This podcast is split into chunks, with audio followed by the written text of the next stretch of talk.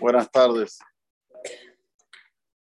Baruch Hashem, ya estamos cerca de Purim y vamos a recordar un poco el significado de Purim, lo que se debe hacer en estos días que son tan potentes, no solamente alegres, sino tienen una potencia muy fuerte en lo personal y también, ¿por qué no?, para todo el pueblo de Israel. Sabemos que Bezrat Hashem este próximo Shabbat es denominado, llamado como Shabbat Zahor, se lee la Perashá, en la cual se recuerda que debemos borrar a Amalek debajo de todo lo que se llama el cielo, ¿Qué quiere decir debajo del cielo? Quiere decir que mientras esté el nombre de Amalek en el mundo, Kaviahol, el Kisé, el trono celestial de Akadosh no está Shalem, no está completo. Entonces, cuando nosotros borramos lo que Amalek quiso colocar en este mundo, y ya dijimos que una de las cosas es Shemirata Shabbat un poquito mejor, y también se borra el Zeher de Amalek a través de teniendo un líder, teniendo un Rab. Porque cuando uno tiene un Rab, tiene muchas dudas. Y acaba haciendo las cosas conforme su lógica. Y a veces su lógica no es la lógica de la Torah, es la lógica de él. Y nosotros si tenemos algo, es el Bayaminu Ba'ashem o Moshe. Tenemos confianza en Dios y en Moshe su servidor. En los dos hay que tener confianza, en Boraholam y en el Rab. Esto es muy importante para el para apagar, para borrar lo que se llama todo tipo de dudas. Esto es Bezrat en el próximo Shabbat. Tanto hombres como mujeres tienen obligación de venir al Beta Knesset y escuchar la querida. Si hay una mujer que no puede venir porque Baruch Hashem tiene chicos o por otro motivo, tiene una segunda chance en el año, en Perashat Kitetse, puede escuchar, en el final de la Perashat está también Zahor, puede escuchar y salir de Jehová con esta Perashat. Si de ninguna manera puede ni ahora ni después, puede hacer como salía a su marido, como se hace con otras cosas como Natarat Nedarim o cosas parecidas. Pero no es lo ideal. Lo ideal, tanto hombres como mujeres, venir a escuchar Perashat Zahor. Una vez que terminamos el Shabbat, ya entramos en la semana en la cual cae Hag Purim. Hay que dar Zéjale Mahasita Shekel. En recordación a la mitad del Shekel que se daba en la época que existía el Betamigdash, que con eso se usaba para los gastos que se precisa para el público. Así también tenemos esta costumbre, es una costumbre de dar Zéjale Mahasita Shekel a partir de 20 años, tiene que dar 3 mil pesos. O sea, cada integrante, si tiene una familia o si está solo, tiene que colocar 3 mil pesos en la tzedaká para Anim. Va a haber acá una tzedaká especial. Abajo de 20 años, lo que él quiera. No hay obligación de dar esta cantidad que se dijo ahora. Claro, nosotros ayer eh, Megilá, antes de la lectura de la Megilá, ponemos aquí, porque es el momento propicio para poner Zehel Mahasita Shekel. Quiero aclarar que esto no tiene nada que ver con Matanot la de Bionim. Zehel Mahasita Shekel es una costumbre. Matanot la de Bionim es una obligación que se da en el día de Purim, después de la lectura de la Megilá. Pero volviendo, una vez que ya dimos Zehal Mahasita Shekel, podemos concentrarnos en el día de Purim.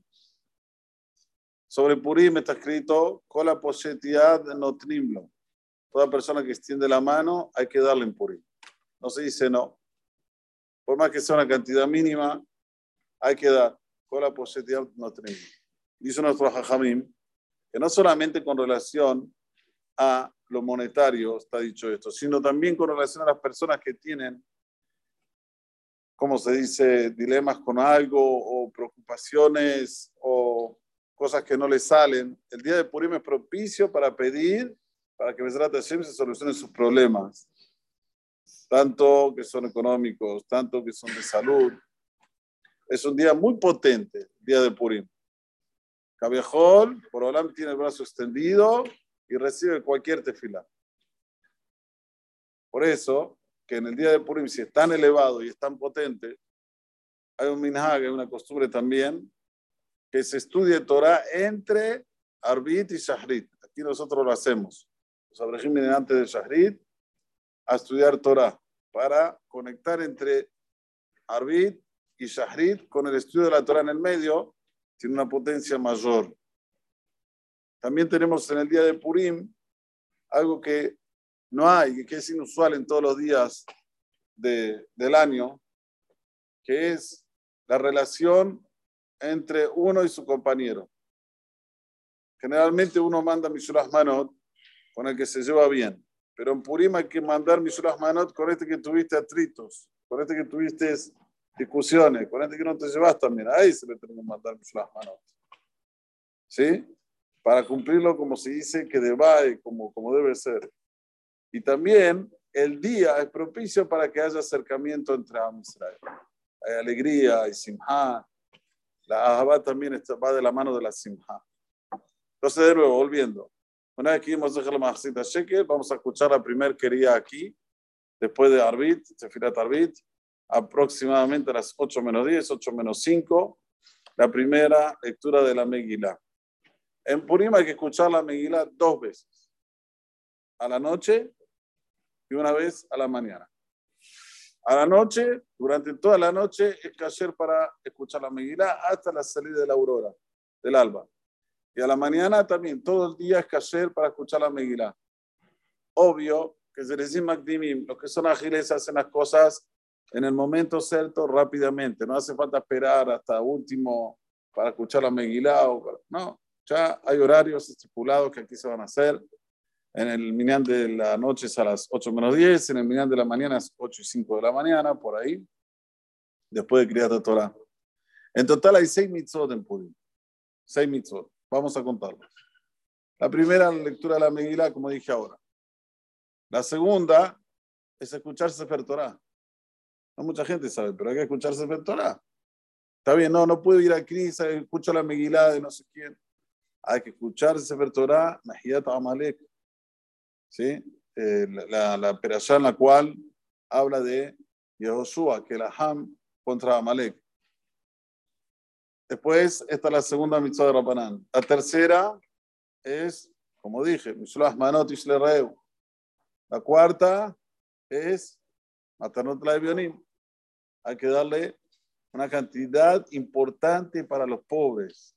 Es el día propicio, potente, que cuando se da para los pobres en Purim, se abren todos los portones celestiales para los pedidos de las personas.